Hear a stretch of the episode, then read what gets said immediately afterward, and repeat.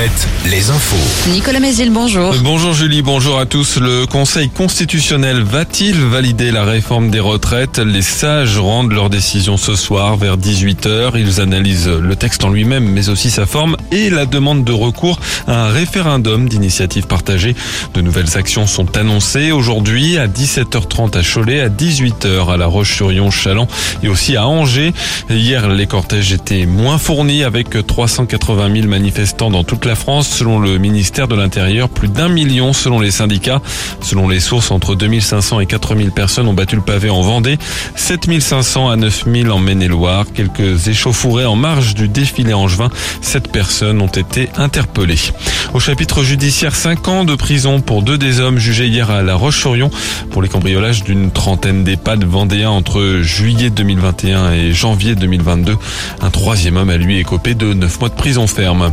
On en sait un peu plus sur ce fait divers survenu dans la nuit de samedi à dimanche sur la deux fois de voie à Mouilleron le Captif. Une femme enceinte de 8 mois s'était jetée d'une voiture qui roulait à près de 100 km heure. Les deux amis qui la conduisaient voulaient l'amener à l'hôpital. La jeune femme dans un état de fragilité venait d'être hospitalisée déjà mais souhaitait rentrer chez elle. Elle s'est donc jetée de la voiture dans un geste désespéré. Elle souffre de multiples brûlures. Le bébé qu'elle porte lui est sain et sauf. EDF suspend son plan d'embauche pour 2023 en cause des difficultés financières des pertes records de 18 milliards d'euros l'an dernier. EDF prévoyait notamment 600 recrutements en Pays de la Loire et en Bretagne. Le Festival de Cannes a dévoilé hier euh, la sélection officielle de sa 76e édition. Parmi les films en compétition, euh, La Passion de Dodin Bouffant avec Juliette Binoche et Benoît Bagimel, tourné en Anjou, notamment au château de Chazé-sur-Argos.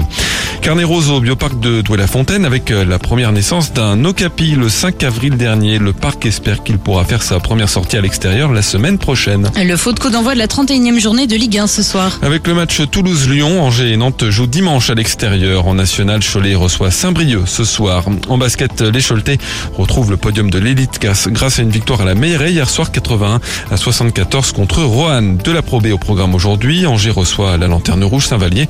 En National 1, Chaland accueille Feur. La météo, une perturbation nous apporte de la pluie ce matin avec du vent. Dès la mi-journée, on retrouvera un ciel entre nuages et averses. Les maxi 13 à 15 degrés.